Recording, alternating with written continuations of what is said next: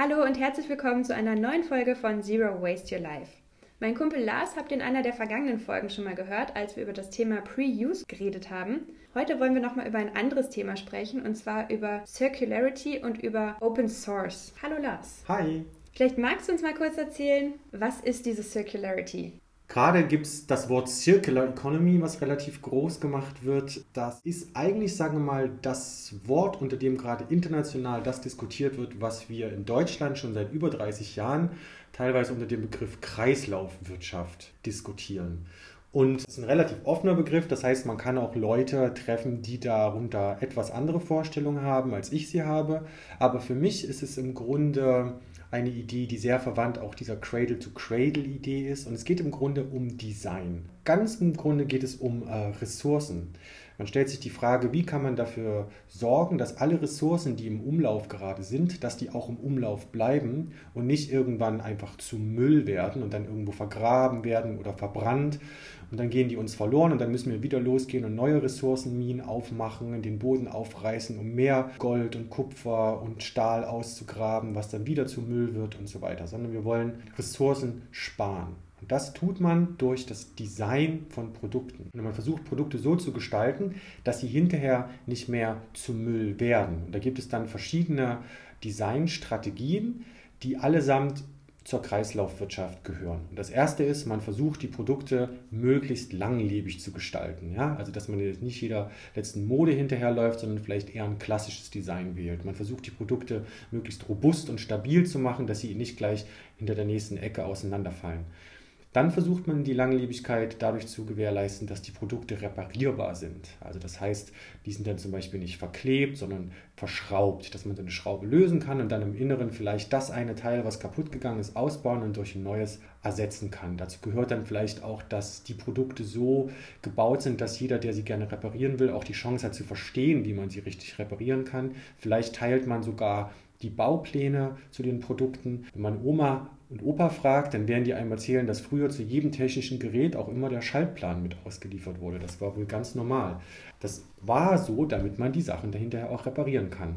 Wenn die Sachen am Ende nicht mehr reparierbar sind, dann sind sie vielleicht aber wenigstens so gebaut, dass sie vielleicht modular aufgesetzt sind. Das heißt, man kann einzelne Teile, die noch gut sind, rausbauen und dann in neue Sachen reinbauen. Also weiß ich, man kann dann zum Beispiel das ist ein Universalmotor, der im Mixer drin ist und den kann man dann ausbauen, um ihn vielleicht, was ich, in einen Kinderroller einzubauen oder was auch immer, ja.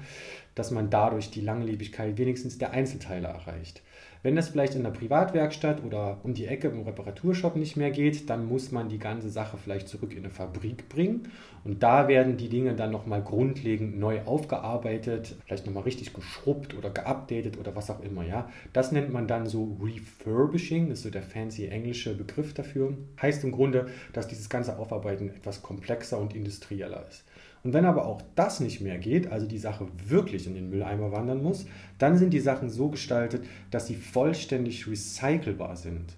Und das bedeutet, dass die vom Design her nur aus Materialien zusammengesetzt sind, die erstmal an sich recycelbar sind. Dass man vielleicht einen Kunststoff wählt, der leicht wieder einschmelzbar ist und neu formbar ist, oder dass man vielleicht Holz wählt, weil Holz ist biologisch abbaubar und, oder dass man Metalle nimmt, denn Metalle kann man gut wieder herauslösen und einschmelzen. Und dann geht nicht nur darum, dass man diese Materialien so aussucht, dass sie recycelbar sind, sondern auch so miteinander zusammensetzt und komponiert, dass das voneinander trennen auch wirklich wieder möglich erscheint. Wenn man sich heute eine Plastikflasche kauft, hat man vielleicht das Pech, dass die aus drei oder sogar vier verschiedenen Sorten Kunststoff zusammengesetzt sind. Das ist sehr aufwendig, das Sortenreihen zu trennen, denn jede Art Plastik hat ihre eigene Art und Weise, wie sie recycelt werden kann. Also vielleicht gibt es eine andere äh, Temperatur, die sie braucht oder, oder die Farben sind verschieden und können nicht mehr richtig rausgelöst werden. Aber bei so einem Kreislaufdesign denkt man das alles mit. Man denkt sozusagen den Recycler am Ende schon mit und macht sich Gedanken, wie man dem was in die Hand gibt, mit dem man leicht und gut arbeiten kann. Und zwar so gut, dass die Materialien in 100%iger Ausgangsqualität zurückkommen. Also dass man wirklich nicht irgendwie aus dem Plastikprodukt vielleicht noch so einen minderwertigen Straßenbelag macht, sondern wirklich wieder ein vollständig neues Plastikprodukt. Im Grunde, wenn man so will, sagt man, die Circular Economy, die Kreislaufwirtschaft ist eine Herausforderung an das Design von Produkten. Die müssen dafür gestaltet sein, dass sie wieder eingesetzt werden können. Aber wenn man sich eine Weile da reindenkt, fällt einem halt auf, dass es nicht nur um das Design von Produkten geht, sondern vor allem auch um das Neudesign vieler der Prozesse, mit denen die Produkte überhaupt in unser Leben kommen. Also wie werden sie produziert, welche Reststoffe fallen vielleicht bei der Produktion an, wie werden sie verpackt, wenn sie zu uns kommen, wenn sie kaputt geworden und zum Müll geworden sind, wie können wir die dann auch wirklich schnell und unkompliziert wieder in die Hände derer geben, die wirklich wissen, wie man die Materialien da wieder sortenrein herauslösen kann. Das sind diese ganzen komplexen Aufgaben, wie wir überhaupt das benutzen und verbreiten und von Produkten organisieren. Auch das muss irgendwie angefasst werden für diese Art des nachhaltigen Wirtschaftens. Wie ist denn der aktuelle Stand der Dinge? Gibt es gute Beispiele, bei denen es schon super gut läuft mit der Wiederverwendung, mit der Circular Economy? Oder sind wir da in Deutschland noch wieder ganz am Anfang? Es gibt natürlich mehr Beispiele, in denen es schlecht läuft, aber es gibt ein paar Dinge, von denen man wirklich was lernen kann, wo es viel Inspiration zu holen gibt. Zum Beispiel unser ganzes Pfandsystem rings um Glasflaschen, denn Glas ist wirklich einer dieser magischen Werkstoffe, die sich vollständig wieder äh, recyceln lassen. Man kann aus jeder Glasflasche wieder jedes beliebige andere Glasprodukt machen. Nicht nur neue Glasflaschen, sondern weiß ich auch Glastürknäufe, Glasscheiben oder was auch immer. Das ist ganz toll. Und wir haben ja für Glas in Deutschland ein relativ gutes ähm, System. Entweder haben wir Glasflaschen, die werden sogar noch ein paar Mal gereinigt, bevor es dann zu Bruchglas wird und wieder neu eingeschmolzen wird. Und wir haben halt diese Glassammelcontainer. Da sieht man mal ein System, was gut funktioniert. Eine beliebte Unterscheidung in dieser Kreislaufwirtschaftswelt ist, dass man sagt, man unterscheidet zwischen technischen Materialien, wie zum Beispiel Stahl oder Glas oder Plastik und biologisch abbaubaren Materialien. Denn Kreisläufe sehen wir ja in der Natur überall realisiert. Also wenn der Baum im Herbst sein Herbstlaub abschüttelt, dann fällt das ja runter und verrottet langsam und dann kommt das kleine Würmchen und frisst den Rest vom Blättchen und in dem Darm von dem Würmchen wird das umgearbeitet und kommt dann hinten braun aus dem Würmchen raus, sickert in die Erde ein und im nächsten Jahr oder im übernächsten Jahr macht der Baum aus diesen Ausscheidungen des Wurms Stück für Stück mit Hilfe der Sonne wieder ein neues Blatt. Ja?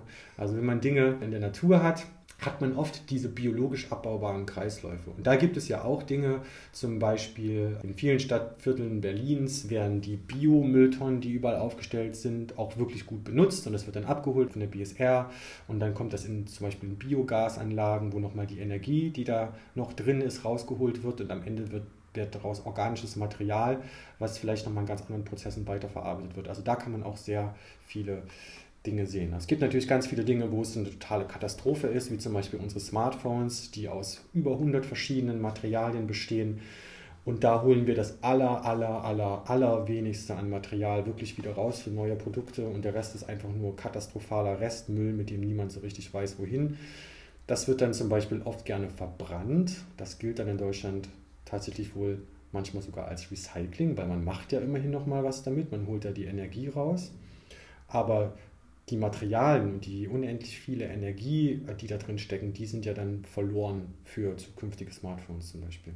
Wo du gerade über Smartphones sprichst, nur mal so am Rand. Ich habe neulich eine Statistik gelesen, dass in deutschen Schubladen mehr alte Telefone bzw. Handys liegen, als wir Zahnbürsten in unseren Haushalten haben. Lasst es einfach mal sacken und denkt drüber nach. Ich mache auf jeden Fall in nächster Zeit auch mal eine Folge zum Thema, wie recycle ich eigentlich richtig, wie trenne ich meinen Müll und eine Folge zum Thema, wohin mit alten Handys, weil, gesagt, irgendwohin müssen sie ja. Verbrennen ist auf jeden Fall die falsche Lösung, beziehungsweise gar keine Lösung, der falsche Ansatz. Danke für die ausführliche Erklärung schon mal bis hierhin, Lars. Jetzt haben wir über Circularity, über Circular Economy gesprochen. Wir zwei haben uns kennengelernt bei den Open Source Circular Economy Days. Was ist Open Source und was hat das mit Kreislaufwirtschaft zu tun? Die Open Source Circular Economy Days ist ein Event mit einem furchtbaren Namen, aber wir müssen diesen Namen wählen, um zu erklären, worum es uns auf diesem Event geht. Und zwar geht es uns um die Frage oder These, dass Open Source vielleicht der Schlüssel ist, um diese Idee der Kreislaufwirtschaft und des Kreislaufdesigns überhaupt erst möglich zu machen. Wenn man sich nochmal erinnert an all das, was ich gerade beschrieben habe, die Dinge werden nicht weggeworfen, sondern sie werden repariert, wieder genutzt, refurbished und am Ende vollständig recycelt, dann sind das alles ganz neue und andere Tätigkeiten und die müssen irgendwie organisiert werden. Und das ist viel schwerer, als eine Sache einfach nur wegzuwerfen und abholen zu lassen. Und jetzt stellt sich die Frage, wie kriegt man das organisiert? Und jetzt stellt man sich mal vor, man hat jetzt so ein herkömmliches Produkt, das ist vielleicht ein Elektroroller, der wurde in Italien produziert und der ist immerhin schon mal langlebig gestaltet und besteht sogar aus recycelbaren Materialien. Aber dann wird er irgendwie verkauft, dann fährt vielleicht jemand damit eine Weile durch Deutschland, nimmt das dann mit nach Kanada. Da geht es dann irgendwann kaputt, da muss man in Kanada schon mal rausbekommen, wie man das Ganze reparieren kann, kriegt man vielleicht noch hin und dann wird es vielleicht weiterverkauft und irgendwann endet das irgendwo in Afrika und da geht es wieder kaputt und da mussten dann die Leute vor Ort rausbekommen, ah, okay, dieser Roller ist jetzt vollständig hin, aber er ist wohl aus recycelbaren Materialien gefertigt. Welche Materialien sind das? Wie kann ich die da rauslösen? Und was ist die richtige Technik, um diese Materialien hinterher auch wirklich artgerecht zu recyceln? Das stellt dann die Frage, woher kriegt diese Person, die diesen Roller als Schrott nach 25, 30 Jahren in der Hand hat, diese Information her? Und dann kann man irgendwie sagen, na, ist doch ganz klar, es muss transparent sein. Irgendwo muss vielleicht auf einer Internetseite stehen, was ist das für ein Kunststoff? Und der Kunststoff muss so sein, dass jeder ihn relativ schnell und unkompliziert recyceln darf und dass jeder vor allem auch das Recht hat, diesen Kunststoff zu recyceln und in neue Produkte zu verarbeiten, die man dann auch tatsächlich kommerziell verkauft. Das heißt, man kommt ganz schnell darauf, dass diese Kreislaufwirtschaft, um zu funktionieren, dieses Reparieren, Wiedernutzen und so weiter zu ermöglichen, ganz viel Transparenz braucht in den Produkten und wie sie hergestellt sind.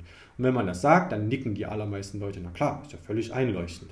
Aber im nächsten Moment sagt dann jemand, hey, aber Moment, wie ist denn das eigentlich mit so Geschäftsgeheimnissen, mit der Notwendigkeit, das Wissen zu verbergen in unserer heutigen Wirtschaft? Hm, eigentlich geht Transparenz nicht. Gut, und wenn wir sagen, Transparenz geht nicht, dann müssen wir sagen, dann können wir auch keine nachhaltige Kreislaufwirtschaft haben. Und da setzen wir halt eben an mit diesem magischen Wort Open Source. Und Open Source gibt es ja schon längst. Es ist ganz, ganz bekannt in der Welt von Open Source Software. Open Source heißt im Grunde, dass man den Bauplan einer Sache veröffentlicht. Man macht irgendwo im Netz zugänglich, wie eine Sache ins kleinste Detail gebaut ist. Und zwar stellt man den Bauplan in einer Weise zur Verfügung, dass jeder den angucken und studieren kann. Jeder kann den auch runterladen in einem editierbaren Format. Das heißt, man kann sogar diese Software zum Beispiel herunterladen und daran kleine Änderungen vornehmen und dann bei sich installieren und diese veränderte Software laufen lassen. Und jeder kann all diese Dinge auch tun für kommerzielle Zwecke. Also man kann aus dieser heruntergeladenen Software und den Veränderungen, die man daran angebracht hat, ein Geschäft entwickeln. Das erlaubt Open Source. Das klingt erstmal total verrückt, aber wenn man den Leuten erklärt, dass jeder von uns täglich hunderte Male, wenn ihr das Internet benutzt oder eure Telefone, Open Source benutzt, dann gucken die meisten einen erstmal ganz verblüfft an. Aber das, was sozusagen der Backbone des Internets ist, was vieles von den Dingen, die da hinter den Türen geschehen, die das alles zusammenhalten, sind Open Source. Die meisten Server laufen auf Open Source. Es ist Open Source Software überall in Facebook, in Apple, in Google verbaut und so weiter. Android-Telefone beruhen auf dem bekanntesten und weit verbreitetsten Betriebssystem dieser Welt, nämlich Linux. Und Linux ist ein Open Source System. Und Linux ist deshalb so groß und erfolgreich, weil es Open Source ist und nicht trotz dessen des Open Sources. Denn dadurch, dass der Bauplan offen ist, hat es so vielen Leuten ermöglicht, damit interessante Dinge zu entwickeln und darauf aufzusetzen und darauf wiederum kleine Geschäfte zu gründen. Ja, wir sehen in der Welt von Software ist Open Source ein Riesending und es gibt Leute, die sagen, ohne Open Source wäre das Internet heute wahrscheinlich da, wo es so 2005 oder 2007 war. Diese wahnsinnige Entwicklung, die wir in den letzten 20 Jahren erlebt haben, haben wir vermutlich hauptsächlich erlebt, weil das, was das Web so angetrieben hat, war Open Source. Und wir sagen halt, hey, diese Technik, eine, Zusammenarbeit und eine schnelle Innovation auf Basis von zugänglichen und frei nutzbaren Informationen und Bauplänen, das ist das, was die Kreislaufwirtschaft ermöglicht. A, um die Sache zu organisieren. Stellt euch vor, der Roller, von dem ich ganz am Anfang sprach, ist Open Source. Dann könnte natürlich der Mensch in Afrika kurz nachgoogeln. Der Kunststoff, der da verbaut ist, ist auch Open Source. Also kann er den vor Ort irgendwie zurückgeben oder vielleicht sogar selbst bei sich recyceln, weil alles frei zugänglich und möglich ist. Und Open Source ist ein enormer Innovationstreiber. Ja? Das bedeutet, dass man zum Beispiel von existierenden und guten Kreislaufdesigns schnell lernen kann und kann die kopieren und adaptieren für regionale Bedürfnisse, regionale Zwecke, immer bessere und neue, wirkliche Kreislaufprodukte daraus zu bauen. Und das ist das, was wir sagen mit dieser Veranstaltung zur Diskussion stellen wollen, irgendwie voranbringen wollen. Hey Leute, schaut doch mal in Open Source. Und vielleicht letzter kleiner Abschnitt dazu, Mini-Abschnitt, ist, Leute verstehen das dann mit Open Source und in 80% der Fälle kommt dann immer die Frage, hey, wie soll man damit Geld machen? Das ist nämlich tatsächlich ein Problem, dass viele Leute sich das nicht vorstellen können. Aber nur weil man sich das nicht vorstellen kann, heißt das nicht, dass das nicht geht. Es liegt einfach daran, wir sind umgeben heute von überwiegend Closed Source Produkten, also Produkten, die uns nicht erklären, wie sie gemacht sind und ihre Baupläne für uns zur Verfügung stellen. Deswegen kriegen wir nicht an jeder Ecke hinterhergeworfen, wie ein Open Source kompatibles Geschäftsmodell funktioniert. Jeder von uns kann diese tolle Patentgeschichte erzählen. Ich habe eine geniale Idee, die patentiere ich und dann bin ich, lebe ich wie die Made im Speck für den Rest meines Lebens.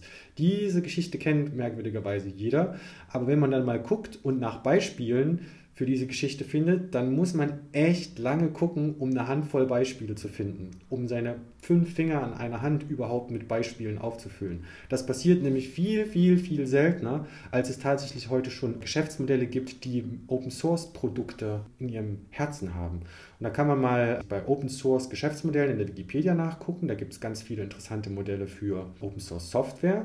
Und wenn man eine Weile nach Open Source Hardware Business Modellen googelt, findet man auch wirklich sehr interessante Artikel darüber im Netz, die einem das relativ schnell und eingängig doch erklären können, dass das geht. Und dann haben viele Leute so einen kurzen Aha-Effekt.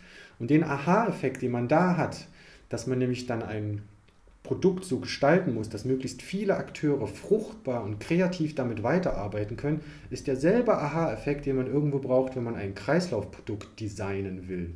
Denn auch da muss man irgendwie mitbedenken, wie ganz viele Akteure in weiter, weiter Zukunft, mit denen man niemals telefonieren wird, die man niemals kennenlernen wird, trotzdem müssen die irgendwie in der Lage sein, kreativ und produktiv mit dem Produkt, was ich heute in den Markt setze, weiterzuarbeiten.